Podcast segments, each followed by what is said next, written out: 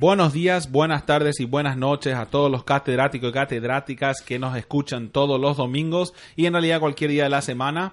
Yo soy Eduardo y estoy aquí con los sabios del fútbol, Guillermo, Douglas y Cristian. Y esto es Cátedra de Fútbol. El tema de hoy, para los que son los grandes fans reales del fútbol, genera mucho interés, mucho, mucha emoción porque se sabe que aquí empieza toda la historia del fútbol, que es el semillero, y para los que no conocen ese, ese término, el Mundial Sub-20. Fue producido por el señor Douglas. ¿Cómo están? Estamos todo bien, Edu. Muy emocionado porque esta es la plataforma de despegue para las historias del futuro. Buenísimo, este es un gran, gran tema. Absolutamente. Y uh, eh, cada año, eh, que, perdón, el mundial fue el año, en el 2015 creo que fue el último mundial. Sí. Que fue ganado por Alemania también. No, fue en el No, 2000 no me acuerdo. 2017, el año pasado, y fue ganado por Inglaterra. Bueno, pero bueno muchachos, entramos entonces en el tema. Eh, no se olviden de seguirnos en las redes sociales, en Instagram como Cátedra de Fútbol, en Facebook como Cátedra de Fútbol Podcast. Sí. Y en Twitter como Cátedra de Fútbol. ¿Seguimos con Twitter o ya murió ese, ese asunto? No, está ahí. Y no se olviden de, muy importante, nuestro email, cátedra de fútbol 2018 gmail.com si nos quieren escribir. Buenísimo, Cristian. Bueno, y aquí vamos empezando.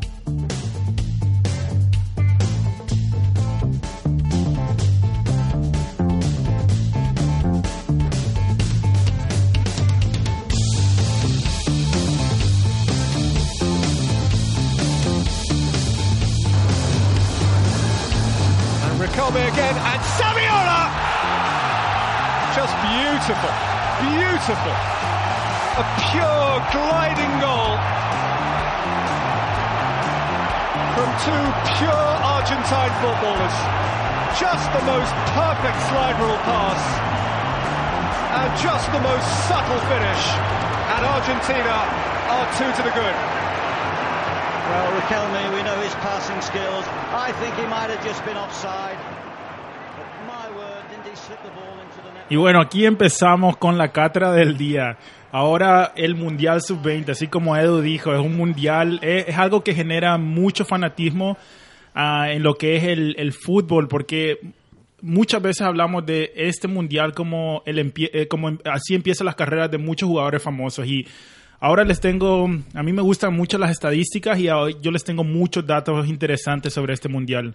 generalmente no te das cuenta de la importancia del mundial hasta que te vas y miras los torneos pasados y ves quiénes fueron los grandes participantes y quiénes son hoy las estrellas del mundo. Así que es, es eh, honestamente es, es el, el nivel del, del mundial después lleva a, la- a las grandes leyendas del fútbol. Y sí, hay un poco de eso, pero también vamos a desmentir unas cuantas cosas con los datos que les tengo hoy. Así que con, tengan eso en mente. Me gusta de dónde venís con esa idea, Edu. Ok, dale. Bueno, pero primero empezamos con las secciones del día. Ya que estamos hablando del Mundial Sub-20, todas las secciones van a ser, am, van a tener base en el Mundial Sub-20. Así que vamos a, primero vamos a hablar del perfil de Javier Saviola, que él jugó el Mundial Sub-20 y ganó con, con Argentina uno de los mundiales. ¿Quién nos los trae? Sí, eh, Javier Saviola, más bien conocido como el Conejito, en realidad es un jugador que nosotros le vimos eh, jugar creciendo mucho y era un gran ídolo en, en Sudamérica, en su equipo River. Nació el 11 de diciembre de 1981 y era un jugador con mucha habilidad, con mucha velocidad y cambiaba de velocidad, de velocidad y dirección rapidísimo. Eh, este jugador yo me acuerdo más que nada por su... O sea, en ese tiempo en River Plate tenía una, un compadre que era Pablo Aymar y tenía una rivalidad El payasito. con... El payasito Aymar y tenía una rivalidad con Riquelme, o sea, con Boca Juniors, que ten- en ese tiempo le tenía a Riquelme y a Palermo. Y yo siempre veía ese como una, Las un dos duelo duplas, de... las dos duplas. Eso mismo, un duelo de duplas. Él empezó su carrera en, en River Plate donde jugó el 98, desde el 98 hasta el 2001, donde ganó, creo que ganó como tres torneos, eh, ganó, mira, te, te digo, ganó el- en el 99 la apertura, en el, el clausura del 2000 y yo creo que no estaba en el 97 en la apertura. Bueno, es- esos dos torneos salió campeón de la primera división argentina. De la gente ahí fue a. Bueno, en el- todavía estando en River, en, realidad, eh, disputó el Mundial Sub-20 en Argentina, donde creo que que- quién fue el mejor jugador no fue Él, fue, él salió ¿fue como él? el mejor jugador y el mejor goleador del torneo. no fue Romagnoli Él quedó, No, no. no, de Alessandro fue el segundo. de Alessandro fue el segundo un gran equipo en realidad y ¿Cómo se dice? Bueno, en el 2001 participa en ese torneo, saca campeón Argentina con 11 golo- goles y recibe la bota de oro y el jugador más valioso. Estaba viviendo en realidad un sueño, él tenía una, una carrera, una proyección eh, increíble, un potencial que, que no se ve mu- muchas veces y yo creo que el potencial no, no, no se vio desde, ahí que no se ve tanto más en Yo, Argentina. yo me acuerdo en ese mundial del 2007 donde jugó Saviola. Yo estaba en un matrimonio. ¿El 2001? ¿O cuál? No, eh, ah, cierto, el 2001 fue. ¿Vos estabas sí, de matrimonio? No, o no? está Ah, en perdón. un matrimonio. No, eh, no ¿Tu me primer matrimonio? No, no estamos en matrimonios arreglados para casar a un niño de 12 años. Pero bueno, esas son otras culturas. Yo me acuerdo que pusieron una tele en el salón de fiesta como con un cuartito de lado para, pa- y pasaban el Mundial Sub-20. Qué bueno. y veía a. Saviola. Y, y volviendo un poquito, yo sé que Douglas va a tocar un poquito más este tema más adelante, pero el problema con Argentina, por ejemplo, y con gente como Saviola, es que cualquier pequeña esperanza, cualquier pequeña chispa de talento que ellos ven, automáticamente ese, ese nos da Es el mundial, ese es el nuevo Maradona. Sí. Sí, ese, Y ya, ya los es- cargan con presión a los jóvenes. Ese es un gran problema en realidad que yo estoy de acuerdo, tiene Argentina y, y hasta hoy en día se ve en, en Messi. Mucha presión. Sí.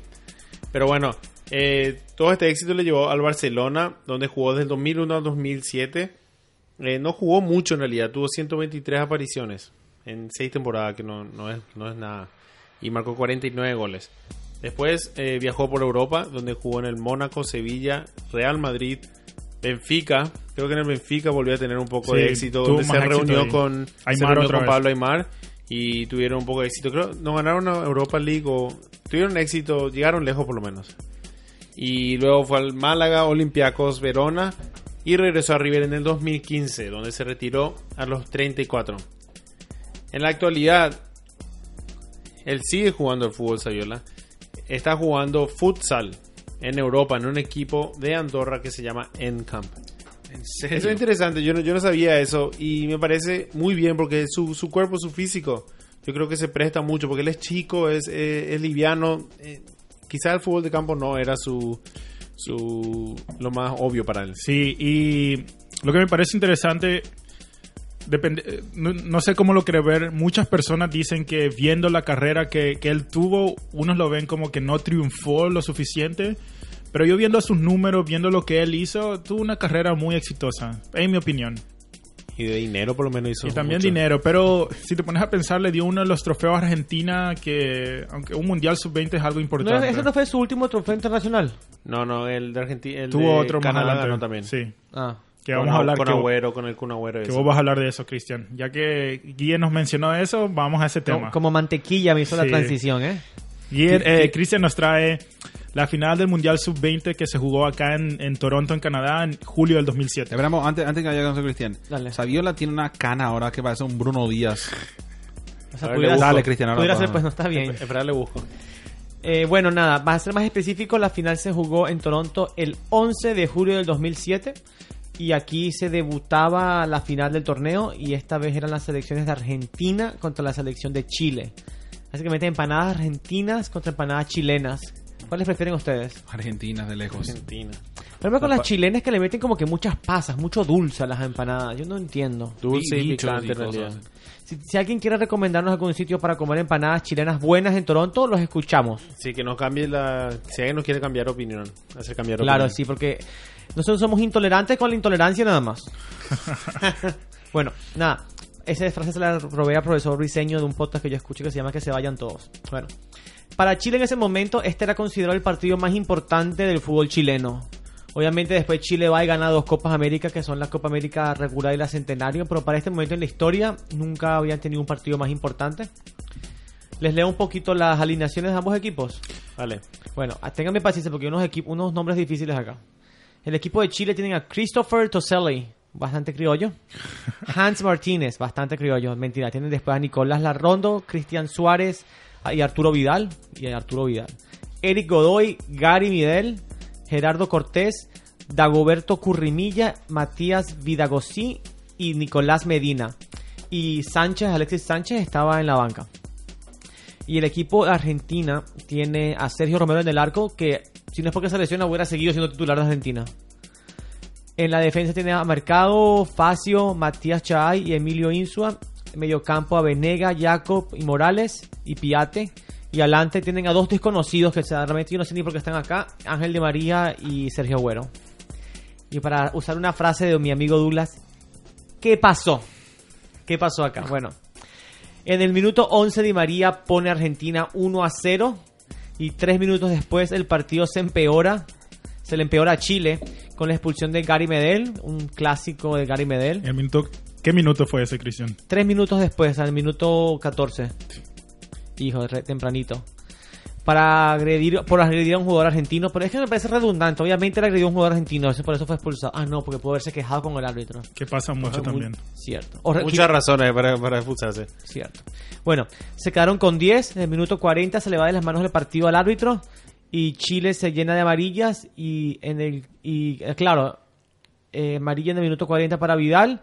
Y en el 41 para Currimilla. O sea, tiene muchísimas amarillas. En el 64, Jacob pone el 2 a 0.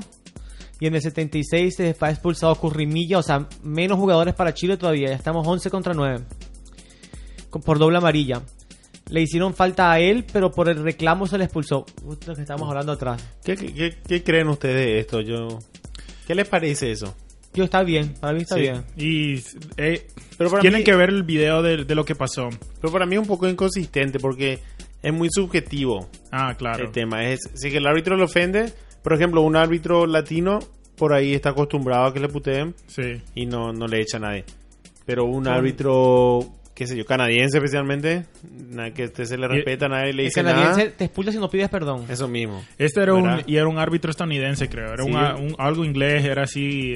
Apenas le habló, Fuera. para- fuera. Y eso fue. ma- Vamos a hablar de- del partido después, pero le, tomen gen- eso en cuenta. En general, yo pienso que los árbitros, y este capaz haremos otro episodio, arbitraje número 2, los árbitros permiten mucho. Yo fuera árbitro y nada más me, Sí. nada más me hablaría el capitán. Si me habla cualquier otro, lo amarilla.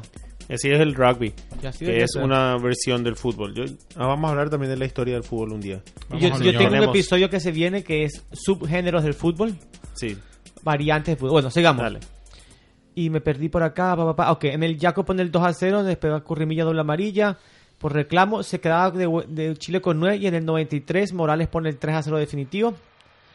Y el partido se recuerda también por el incidente que pasaron al final del partido entre el equipo chileno y la policía canadiense, donde por lo menos nueve jugadores chilenos fueron detenidos. Ah, por eso es que no pude entrar a Canadá, uno de los jugadores de Chile. Sí, parece que Vidal. o- Vidal. Vidal parece que no puede entrar. Entonces no puede, no puede ir a jugar al mundial si es que Chile clasifica. Y va- algo va a pasar. Pero va a tener Pero como 45 años Chile. pues, No, sí, sí, Vidal. no, no, no. ese partido se recuerda. Argentina venía a un gran nivel futbolístico, pero el equipo chileno. Hubieron muchas cosas, muchas faltas que, así como Guille dijo, que reclamos al árbitro, que normalmente son las cosas que en el fútbol son subjetivas, pero el árbitro sacó muchas tarjetas amarillas que al final, o sea, se dice que tal vez perjudicó a Chile. Ah, y al final también hubieron mu- muchos incidentes que, que no le no vino nada bien en para fe- Chile. En FS en el fútbol no debería pasar estas cosas. Sí, pero bueno, Bueno, este fue el, el, el 20 de, el 11 de julio de 2010 2007, la final del Mundial Sub-20. bueno, gracias. Y empezamos con el tema. Antes que empecemos, ¿qué, qué opinan ustedes de este mundial? Ustedes creo que me dijeron un poco, Edu, Edu me dijo antes que empecemos con Edu. ¿Qué es lo que pensás de este mundial? Del sub-20. ¿Qué, qué te había dicho antes? que, que vos pensabas que era una pauta para, para hacer, formar jugadores más adelante. O sea, que era como la plataforma que muchos jugadores utilizaban para dar el salto a Europa y, o para la selección mayor. ¿Qué pensás? Yo te dije prácticamente todo lo que vos me dijiste ya. Bueno, porque Bueno, concurre, él concurre no, es que tengo es que tengo muchas ideas. Él y me dice muchas cosas que... te puedo decir muchas cosas. Te podría decir lo mismo lo mismo con lo contrario. Te podría decir que hay muchos jugadores que, que, que se hacen estrellas en el mundial sub 20 y después nunca llegan a ningún lado. Pero pero eh, pero eh, pero en, en- tradicionalmente el, el mundial sub 20 es un, un torneo muy muy bueno. Eh, generalmente por lo que yo lo- los torneos que yo vi sin mucha estrategia pero más físico porque son jóvenes los muchachos y corren y corren y corren y corren pero pero el nivel de fútbol está ahí los más grandes jugadores de la historia pasaron por ahí y el torneo es muy prestigioso, muy prestigioso. Yo creo que todo lo que dijo Eduardo es cierto. Otra vez estamos de acuerdo yo, Eduardo. Nosotros vamos, vamos, choca, choca cinco, choca cinco. Bien.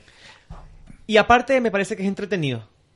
En Mundial Sub-20 tú ves a los jugadores que corren más que una liga profesional, que en un Mundial de verdad, porque tienen que ganarse un puesto todavía. Tienen que ganarse una convocatoria. No han hecho nada y la realmente. juventud también. Sí, y la aparte que tienen energías. Y ta- también significa a veces que son más volátiles, porque tengan juventud, son más cabeza calientes y terminan más en, pro- en peleas esos partidos que los partidos más de adultos, ¿verdad? Pero espectacular. Bueno, si eres Guillermo, ese es tu tipo de partido. Y sí, y Guille, algo, que- ¿querés agregar algo más? Y no, no mucho en realidad, a mí también, solamente mi opinión personal que me encanta. A mí el Mundial Sub-20, el Sudamericano Sub-20, eh, son torneos muy, muy entretenidos. Como concurro con todo lo que dijeron Cristian y Eduardo, que se, la pasión se ve, se ve las ganas de jugar y se ve el, el sueño que tienen todos los jugadores. ¿No, no, no durmieron la noche anterior? ¿Tienen sueño? Anda la mierda. Eh, eh, y, a, y a eso le agregarías, le agregarías que es un poquito menos corrupto también, ¿verdad? O sea, en, en el, en, el, en el hecho del el juego. ¿verdad? La, la, el- la honestidad, el juego de los muchachos, los pibes no, no se caen tanto como se caerían en Sí, el... quieren, tienen, más, tienen más ganas, más, am- Tiene- más amor a la camiseta, creo yo, porque es la primera oportunidad de, de muchos de ellos de re- representar a su país. Su fútbol es más honesto. Entonces quieren, eh, valoran eh, cosas que generalmente un tipo que, que gana 40 millones de, año, de dólares al año ya no valora. Claro, yo creo que el profesional de la selección mayores juega por el dinero y por la fama. El de la sub-20 juega por las chicas también. También. También. Pero bueno, O por los chicos también, o sea, ¿sabes de todo? También. Como los mexicanos de Cruz Azul, este. también. Pero Ahí, bueno, Busquen ahí, busquen, busquen en YouTube eh, los mexicanos de Cruz Azul. Los jugadores. En la pileta, en la piscina. bueno, pero para darte una idea, algunas estrellas que ganaron este mundial. Maradona la ganó en algún momento. Zucker, el croata Zucker la ganó en un momento. Riquelme, Dani Alves, Messi, Agüero, Di María. Una de las eh, estrellas que en algún momento ganaron con su nación. Para darte un poco de, la historia de este mundial, el formato es distinto que el mundial mayor. Se, juega cada dos años y el primer mundial se realizó en Túnez en 1977. De los 21 torneos que se han disputado, Argentina ha sido el, más ganador con 6 títulos, seguidos por Brasil con 5. el torneo se realiza con 24 equipos y como en el Mundial Mayor, solo el, solo el organizador califica auto- automáticamente. Todo el resto tienen que calificar con similar como, como en las eliminatorias de Sudamérica, Europa, todos tienen que calificar. Eh, eh, un comentario rápido. Sí. Inter- muy interesante que a ese a esa edad los sudamericanos y, y centroamericanos, porque yo también sé que México ganó un, un par de veces. México no ha ganado, pero ha llegado muy no, lejos. sí ganó, ganó una vez Dula. No, el- no el sub-20. Ah, el, el sub-17 ganó. Sí, ellos- eh, México es muy bueno en las menores, Bueno. sub-20, eh, sub-17, sub-15, ellos Bueno, ganan eh, todo. pero el punto... ¿Pudieras leer la lista completa de Sí, ganadores? lo- es muy, muy Bueno, interesante. pero el pu- mi punto es que 11 mundiales ganados entre dos sudamericanos es, es eh, eh, un, un dominio muy grande en el fútbol a esa edad por Sudamérica. Muy cierto. Um, el último mundial se realizó en el 2017 y Inglaterra le ganó a Venezuela 1 a 0. Cristian, creo que te acordás de esta. Muy orgulloso de mi selección, mi Sí. muy orgulloso. Es para, un, para, el, para el problema que tenemos de país, porque el problema país es muy grande. Para estos jóvenes que se agarran el fútbol, que ni siquiera es nuestro deporte principal, nosotros somos beisbolistas. A estas alturas es un orgullo. Muy bueno. Y casi, y Venezuela tuvo un penal que lamentablemente, no me acuerdo cuál fue el jugador que lo falló, pero pudieron ganar hasta, hasta el final. Pero Sí.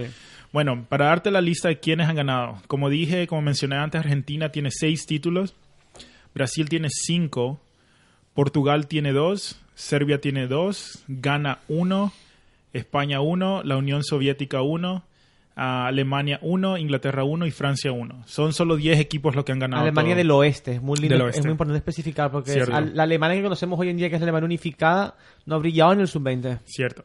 Eh, eso es algo que, que quiero que tengan en mente. O sea, por ejemplo, ponete a pensar Serbia, que ganó dos mundiales en la sub-20, pero realmente en el mundial mayor no, no ha hecho mucho. Lo mismo con Ghana, por ejemplo, que ganaron en el 2009. Ah, pero eso es interesante. Esas son las cosas que tenemos que empezar a analizar de un poco más. Por ejemplo, Ghana ganó en el 2009 y ese fue el equipo que ellos ocuparon de base para el Mundial de Sudáfrica en el 2010. donde llegaron a cuartos de final y fueron eliminados por, por Uruguay. Sí. O sea que hay una hay un poco de así como ustedes dijeron que si la, se ocupan las bases bien ah, puede ayudarle a la selección mayor. Vamos a ver estos números por, ah, por, la, por continente, por las confederaciones, perdón. La Conmebol es el que ha ganado más con 11 títulos. Después le sigue la UEFA con 9. ah, la África con una y Ocean- Asia con, u- ah, con no, perdón. ah, Asia, la CONCACAF y Oceanía no tienen ningún torneo to- en ese momento. Con estos números, ¿qué opinan de este mundial, mundial hasta el momento? Y se ve en realidad la- las filosofías eh, en términos de desarrollo a, los jugadores. En, en Sudamérica, en la, en la Conmebol, se le hace debutar muy joven a los jugadores eh, a jugar con primer, en la primera. Ya se le hace jugar. eh, sí, eso, eso, empiezan a jugar. En- siendo que en, Afri- en Europa, perdón, se, se concentra más desarrollar a los jugadores en las menores. Le- les dejan en, en- en- las menores por mucho tiempo. Ujú. Ponete que Messi debutó a los 18, creo, en la primera. Sí, Pero en, el- el- en Argentina él hubiera debu- debutado a los 16. sí. Agüero debutó a los 16. Eh, Aymar debutó joven, muy joven. Eh, Saviola Sí. debutó muy joven. Eh, mucho antes de los 18. Por lo menos 17. Sí, como- Bien antes de los 18. Como Vinicius, el jugador del Real Madrid que tiene 18 años y tiene jugando, estuvo jugando en Fluminense, creo. Sí. Eh, Y- Hace dos años ya. Y Neymar también. Neymar parece que está los 15, jugando hace 16. muchísimo tiempo. Sí. Pero en realidad él está jugando, o sea, tiene como, ¿cuántos años tiene ahora? 25.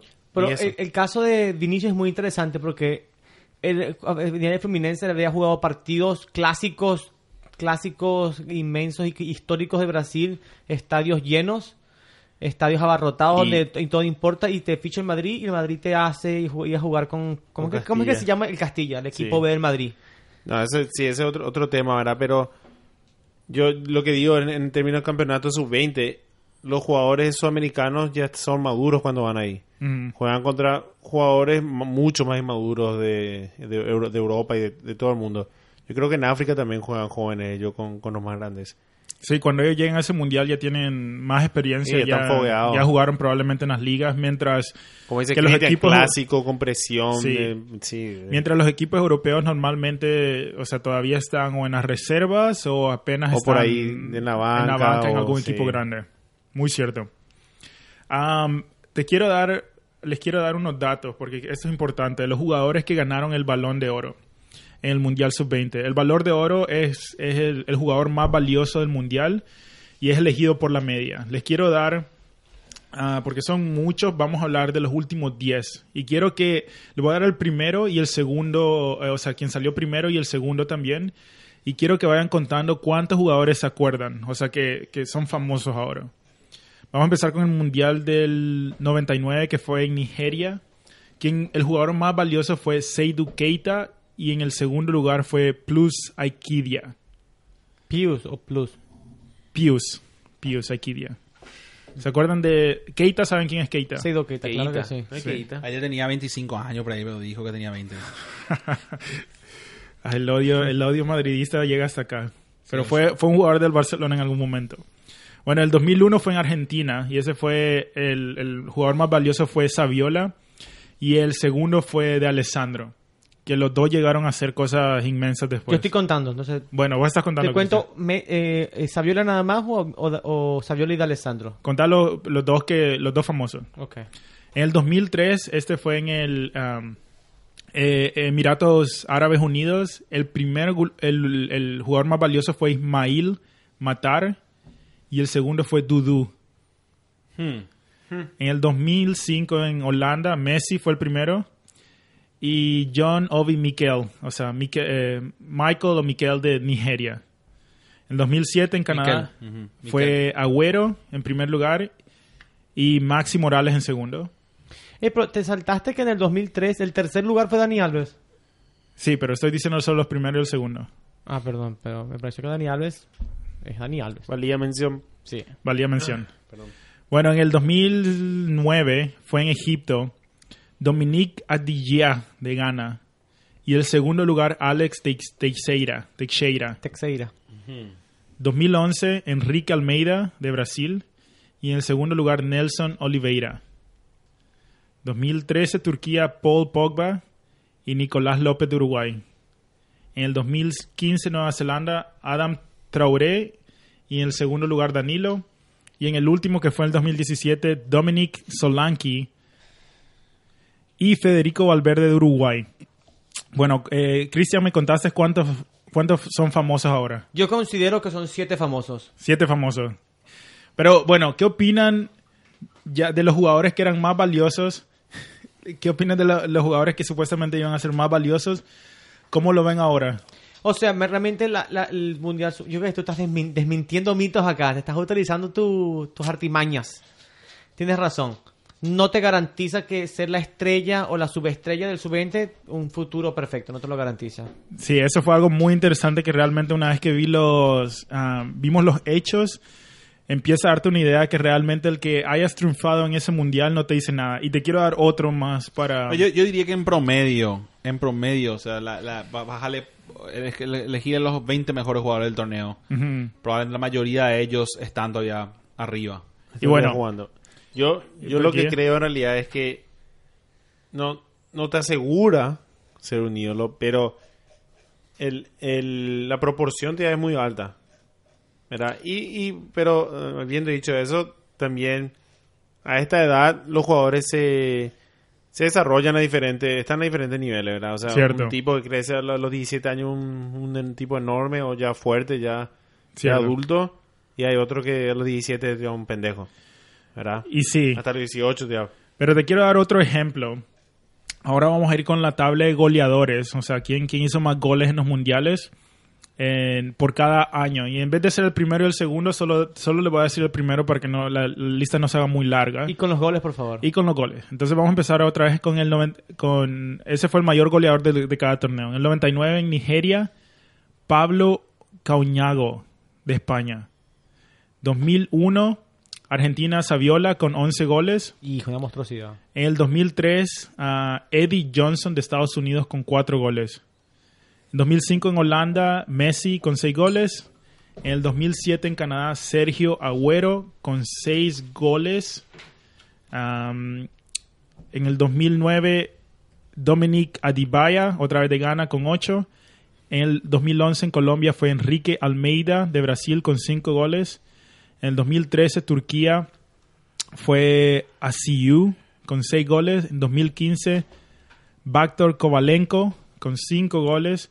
Y en el 2017, ah, Ricardo Ors- Orsolini con 5 goles. Nada, la mayoría ni- ni su mamá los recuerda. Eso es lo que me sorprende. Entonces yo creo que lo que me está dando a entender es que los jugadores que son realmente especiales sí va a ser una plataforma que van a sobresalir, pero para los demás jugadores no te dice nada. Y te, te vamos a vamos a dar otro ejemplo. Bueno, dale tiempo a Ricardo Orsilini. Bueno, pero vamos a ver, vamos a darte un ejemplo. Orsolini. Italia está destrozada. Escucha esto. Kovalenko, bueno, 2016. Sí, pero por ejemplo, esta es la selección que ganó en España en el 99. O sea, fue la campoña- eh, campeona de España. Te voy a dar la- rápidamente los 11, los primeros 11, los primeros 11 que jugaron en el equipo. Daniel Arzundia, Pablo Coira, ah, David Bermudo, Francisco Josué, Pablo Orbaiz, Carlos Ma- Marchena, Gabri, Xavi, Pablo Cauñago, Gonzalo Colza, Francisco Yeste, Fernando Varela, Iker Casillas. De toda la tabla, solo hay, de los que yo conozco, hay tres solamente que realmente llegaron a hacer cosas inmensas, que son Gabri, ni siquiera Gabri, eh, Gabri fue un jugador del Barça, pero fue Xavi y Iker Casillas realmente son los únicos destacados de esa camada del 99. Y tú dices destacados si te refieres a la ca- carrera que tuvieron, ¿verdad? Claro. Pero si tú dices destacados según cómo los despidió el club de su vida, nada más tenemos a Xavi, pues. También. No sabemos los otros. También. Ah, no, yo te aseguro que a Pablo Pero- Cuñago lo, lo amaron más que a Casillas. No, mucho más. Pero, si pensás, Dula, eso es un año nomás de un mundial, ¿verdad? Pero son dos jugadores, es el 20% casi de la selección. De un año salió el 20% de lo que iba a ser campeón del mundo de España. O sea que la- una selección es la adición de muchos años de, de jugadores, no, no solamente uno. Y eso, o eso sea, yo, yo- o sea, entiendo tu punto, pero a mí me parece, o sea, no hay que quitarle mérito. O sea, no todos los jugadores van a ser, no va a ser el mismo equipo. Ahora, el el último que pudo hacer eso fue Peckerman con la selección argentina del 97, que se quedó básicamente junto hasta el 2006, sí. hasta ese mundial. Pero eso no, no sucede mucho. Y sabes, y hablando Una de, muy especial. hablando de Peckerman, lo que Peckerman hizo, que para mí creo que es la fórmula que los otros jugadores, los otros entrenadores deberían de ocupar con, con el Mundial Sub-20. Él entrenó a Argentina en tres ocasiones y lo sacó campeones en el 95, en el 97 y en el 2001. Y él fue el entrenador de, de Argentina en el 2006. ¿Qué fue lo que hizo Peckerman? Eh, Peckerman. Él trajo a todos los jugadores prácticamente que habían destacado en esos tres mundiales y hizo un equipo formado por esos jugadores en el 2006. Que realmente, ya hablamos de Argentina del 2006, que realmente no, no llegó muy lejos, pero no llegó lejos porque Alemania y a- Alemania se puso enfrente de ellos que tenía un buen equipo, pero era un equipo que tenía que haber salido campeón. Y si quieren saber más de ese equipo, pueden ir al episodio de la primera temporada, Grandes Equipos Perdedores, donde hablamos de varias selecciones que lo tenían todo para ganar y fallaron miserablemente. Cierto. Bueno, y tengo algo más que vamos a comparar ah, los mundiales sub-20, los ganadores, con el mundial sub, ah, el mundial mayor. O sea, quién ganó, vamos a ver si en los años que ganaron ah, los mundiales sub-20, si esa base les ayudó en algo a ser, ser campeón. Sí, ¿ok? ya. Sí. Ah, bueno, en el 93 ganó Brasil. El Mundial Mayor 94 lo ganó Brasil. Entonces ahí eso ayuda. Pero, Eh, pero no había muchos jugadores de. No, eso es lo que te iba a ya, decir. ya había jugadores formados, Romario, Bebeto, Sí, Banco, eh, Dunga. El es cierto, muy cierto. Entonces ese, por ejemplo, yo no lo pusiera como que fue una base que, que le ayudó a Brasil. No. Pero en el, 95, en el 95 ganó Argentina. En el 97 ganó Argentina. Dos años seguidos ganó el Mundial Argentina. Pero en el 98 ganó Francia. Y el- nunca llegó esa camada a ganar. nunca realmente hizo nada. Ni Copa América. No. Después en el 99 España la ganó. Después en el 2001 Argentina la ganó. En el 2002 ganó Brasil. Am, en el 2003 Brasil la ganó. En el 2005 Argentina ganó la sub-20. Y en el 2006 ganó Italia. En el 2007 Argentina ganó. 2009 Ghana ganó. En el 2010 ganó España. Ah, en el 2011 Brasil ganó, 2013 Francia ganó y en el 2014 la- el Mundial Mayor lo ganó Alemania. 2015 lo ganó Serbia, 2017 lo ganó Inglaterra y en el 2018, ah, no, perdón, en el 2013 lo ganó Francia, en el 2015 lo ganó Serbia, 2017 lo ganó Inglaterra y en el último Mundial Mayor lo ganó Francia. ¿Qué es lo que te quiere decir esto? Cuando estamos comparando los dos es que realmente el Mundial Sub-20 son muy pocas las selecciones que, que aprovechan la camada de los jugadores que ganan y llegan a hacer algo con, con la selección mayor. ¿Qué opinan de esto? Sí, y yo creo que si extendés eso, o sea, si decís, por ejemplo, por ejemplo, el caso de Argentina, que ganó 97, 99 y 2001, y después por 10, los próximos 10 años que son esos jugadores, no ganó nada. Ujú. O hasta Brasil. Yo, yo creo que Brasil, si comparamos el 93, ganó. Probablemente muchos de esos jugadores estaban en el 2002. Nueve años después. Era antes de los 30. Yo creo que eso, eso sería interesante ver. Em, pero, pero sí, es difícil de, de- ¿Cómo se dice? De captar esa magia que, que te lleva a ganar el sub-20. ¿Sabes, ¿Sabes lo que yo veo? Y ustedes pueden dar su opinión después. Yo, yo creo que yo lo culpo en los entrenadores y otra vez en las federaciones, que es la falta de visión.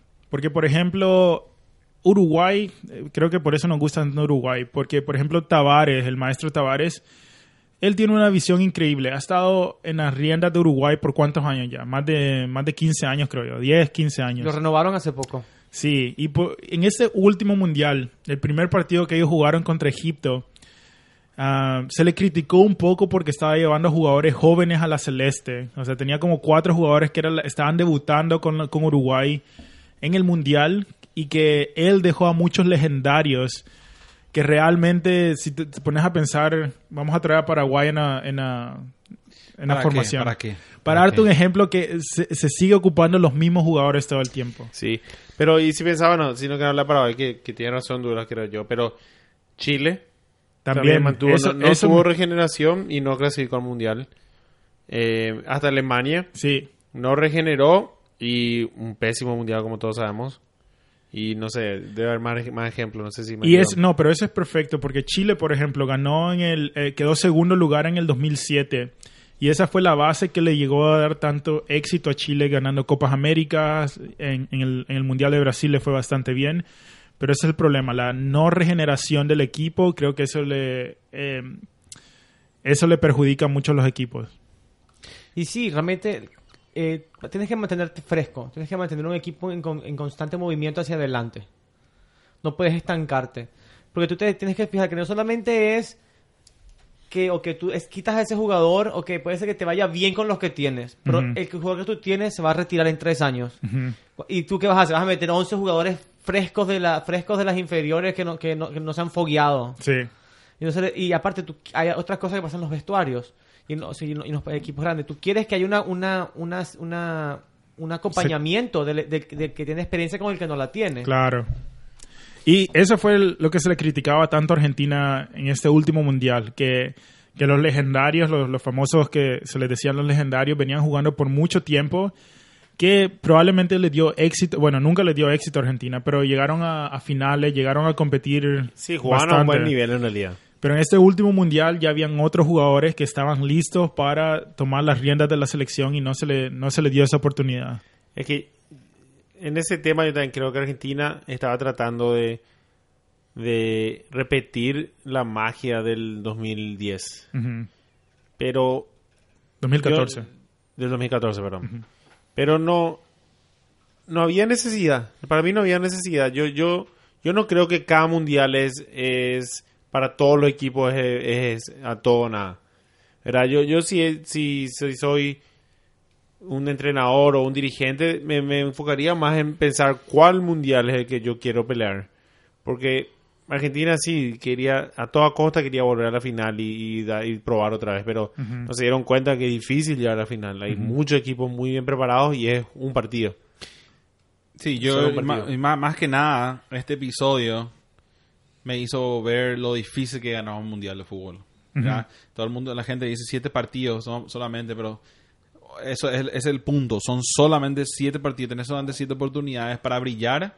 Y si no alcanzás a brillar en, en- un mes, que a muchos muchos jugadores les les toma dos, tres meses sin brillar, estás afuera. Y lo Claro. otro, lo otro que me, me dejó ver de, de lo- la estadística de los datos es que si vos sos un, un jugador, un, un- un pibe jugando el Mundial Sub-20, no te dicen mucho realmente los datos. Ya sea si te va bien, porque vemos muchos jugadores que fueron goleadores del torneo que ahora no, sabemos nada de ellos.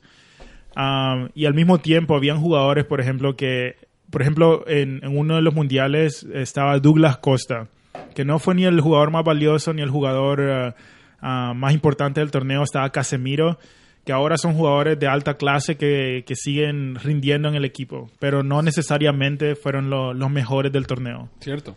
Pero eso yo creo que hay, hay que darle eso a los sudamericanos. Muchos de los sudamericanos, especialmente argentinos y uruguayos, que, que juegan bien el mundial, terminan jugando, eh, teniendo una carrera exitosa. Ujú. Y, y hasta Vidal, ¿verdad? Vidal jugó bien ese mundial, era muy Sí. buen jugador en, en Canadá, pero no, no, no, no recibió ni un premio, pero una carrera, ese- buenísima ese- carrera ese es un argumento que, que creo que nosotros hicimos un, un pobre trabajo en, en uno de nuestros episodios, que fue el, el de... Porque nos- lo que se valora en el fútbol... la- la- lo, que, lo que la mayoría de la gente valora es el gol, y el gol necesariamente no significa que sea el mejor jugador en la cancha. No significa para nada. Meter gol es una, una, es una culminación de un juego en equipo, Me no gustó- de un jugador. Me gustó cuando dijiste eso que yo ¿Entendés? Y, y, y, y- y el hecho que nosotros le dijimos al delantero la otra vez, me, me, me- sigue picando a mí, boludo. Bueno, Bueno, vamos a revisitar otra Podemos vez. hacer una ronda número dos. Ah, sí. Pero bueno, esos son mis datos de, de- del sub-20. Creo que eh, Cristian nos quiere decir algo más. Sí, ¿sabes cuando yo me emociono mucho con estos temas? Ujú. Siempre termino buscando una trivia Medio trivia, medio complemento informativo para el episodio, ¿verdad? Dale. Dale. Si quieren participar, les tengo acá una medio trivia. Siempre, siempre participo. Perfecto, siempre. entonces. Vamos a ver quién... se- y también esto, esto revisa quién prestó más atención durante el episodio. ¿Yo puedo participar o no? Vas a participar, participa nomás. Dira, voy a quedar Bueno. mal si no respondo bien. Eh, ¿Dónde se organizó el primer torneo y en qué año? Túnez en 2000, 1977. Ok. Sí. ¿De, de 77. la sub-20? Sí. Sí, Túnez, Túnez, 1977. ¿Quién lo ganó? El So- Soviet Union. ¿Y contra La quién fue Unión la final? Soviética. La Unión Soviética. Contra México. Contra México, bien. Wow. ¿Cuál es el no equipo acá, no que ha ganado más campeonatos? Argentina. Argentina Seis. con 6. Ok, Brasil con no- 5. No gritemos. Shh, Guillermo, eh, Ok. yo, yo hice. mi Ok. punto. ¿Quién se acuerda en qué año fue el último que ganó Argentina? 2000. 2007. 7, Siete. 2007. Madre. Dos, yo tengo dos. Perfecto, ok. Yo también tengo ¿Cuál dos. es el No, tengo uno. máximo goleador de la competición? Saviola con 11 goles. ¿En qué edición? 2000, 2001. 1. Y yo, 11 goles y metió yo el le certifico que ninguno está viendo papeles acá. No, no, no, no. no. Perfecto, ok. Mira, yo- yo Somos tengo- puro, puro catedráticos. Solo dos selecciones han logrado conseguir... Pe- pe- antes, perdón. ¿Por, por qué no, antes que Yo respondamos, sé, tu, damos yo, una sé, yo, pausa? sé, yo sé tu pregunta, Cristian. Yo sé tu pregunta. Bueno, quiero una pausa para el, el, el que esté escuchando pueda tratar de responder. Dale, también. dale, dale. ok, Dale. ok. Yo- yo- Bueno. Hay que levantar la mano, Cristian, dando una palabra. Solamente hay dos selecciones que han conseguido ganar el campeonato en casa. ¿Cuáles fueron, Guille? Ay, no, en casa. Sí. Bueno, dale Edu, dale Edu, Edu, Edu, Edu, Edu. Argentina, Ajá. ¿En, qué, es el que- en cuál año? 2001 fue Ajá, Argentina. ¿y la otra? eh, voy a decir... Voy a Uh. decir Brasil. No. No, no, no, no, no. no. Uruguay. O sea, No, no, no sabe, no, no, sabe. es sudamericano, es. No, no es. No, nada, yo le no, digo. no, espera, espera, espera. que no, no. Argentina- es, un podcast, aquí se va el tiempo. Bueno, ¿Cuál? dale, dale. Portugal en el 91. Ah, bueno. La Portugal de Rui Costa, Joao Eso, Pinto. y te iba a decir algo, esos son los dos equipos que, que pudieron repetir también. Bueno, son los únicos dos, creo. Eh, ¿Cuál ha sido el único futbolista que ha ganado la Mundial Sub-20 dos veces? Ah, yo sé. Ah. Agüero. Agüero. Agüero, ajá. ¿Cuáles fueron esos? El 2001 y el... 2000, dos- No, 2005 y 2007. Sí, claro, porque uno tiene 17 años Sí. y el otro estaba en la linita justita. No, a Es ahí. que Messi- él, él, él debutó en Independiente a los 16. 15. Monstruo. 15, a los 15. Sí, él, es el casi que- él 16. tiene sangre guaraní, ¿verdad? Sí. Sí, su abuela, creo. Messi pudo haber ganado ese mundial también, pero el Barcelona no quiso que fuera a Pero jugar. no lo ganó. Pero no lo ganó. No, y Pero claro, pero y ese es el tema. era- Messi está en un sistema europeo, Ajá. donde era el desarrollo lento, Sí. mediático, y Agüero está en el sistema argentino. Cierto. Que Este- juegue todos los partidos que pueda a venderle. Claro. Él no lo van a vender nunca. ¿Qué? No, Ah, Messi, Messi, no. No, Agüero, Agüero. Ah, Agüero. Agüero. Bueno, tengo otro, y este no hemos hablado, no creo que nadie sepa. ¿Cuál es la selección que más veces ha ganado el premio al juego limpio? Colombia. Hijo de puta, ¿en qué años? Tres ediciones, pero no sé cuándo. ¿Cómo supiste eso? Porque yo hago Porque, mi... eh, yo estudio es datos. tarea. Bueno, bueno, bueno. Bueno, En gané la- yo, gané yo la en la trivia. edi- bueno, faltan como cuatro datos. Ah, no. En la edición del 95 hubo un partido entre Honduras y Holanda que se tuvo que finalizar antes de tiempo. ¿Por qué fue? Muchas expulsiones a Honduras. Cierto. Muy cierto. Bueno, Ula sabe todo. Ok. Y tendría Es que que está ser... fresquito si acaba de leer todo. ¿De ¿Cuál es el arquero y de qué país que tiene el récord de más minutos sin recibir gol? Y la edición. ¿Y qué casilla España? No. No, no, no, España no. sí con un coladero. Y un topo. Sergio Romero de Argentina. No, no, no, no. No, no me acuerdo, pero no es En el ninguno de 2011, la selección de Portugal y el arquero es Mica. ¿Quién? Ni 575 su mamá no le partidos. conoce a ese y. Mica, Mica. 575 partidos. No le quiero merendar. Y se acabó. Bueno, dejamos merendar. Bueno. Ok, ¿cuál es la, la, la última, el último récord? ¿Cuál es la selección que ha participado en más torneos? Argentina. Brasil. Brasil. Brasil, ¿con cuántos torneos? Con... Ah, 15. Todos. No, no sé 18. Todos. Todos. Ah, claro. No, no, no, faltó a dos. No, no, fue- faltó a dos. Eh, Sola ha estado ausente de la edición de 79 en Japón y 2003 en Turquía. ¿Ah, sí? Ok, el último, ¿hasta ¿qué tan lejos ha llegado México? Se- A la final. Y ya. La primera. Muy bien, muy bien. Bueno, estuvo muy bueno. Muy bueno todo. Em, ¿Algún saludo, muchachos? Yo tengo un saludo al pibe, a ese muchacho que está entre 15 y 18 años que, que está pensando en ser jugador. El sueño todavía se puede, puede pasar. Yo Sí, tengo dale, un saludo huevo, huevo. a Gonzalo, que que ayer comí con él comida hondureña, perdón, con, comida salvadoreña con su novia que es salvadoreña, comí unas pupusas muy ricas. Eh, yo también otro saludo a Pico de Gallo en Kensington Market. Todo, eh, está abierto todos los días, no sé en las horas, pero buenísima comida mexicana. Y yo un saludo a todos los catedráticos y catedráticas. Nos vemos ya. No se olviden de suscribirse en las redes sociales, Cátedra de Fútbol en Podcast, Cátedra de Fútbol eh, eso es en Facebook, Cátedra de Fútbol en Instagram. Y nada, denle like, me gusta, mándenos un email, contáctenos. La cátedra se ha Dado. dado.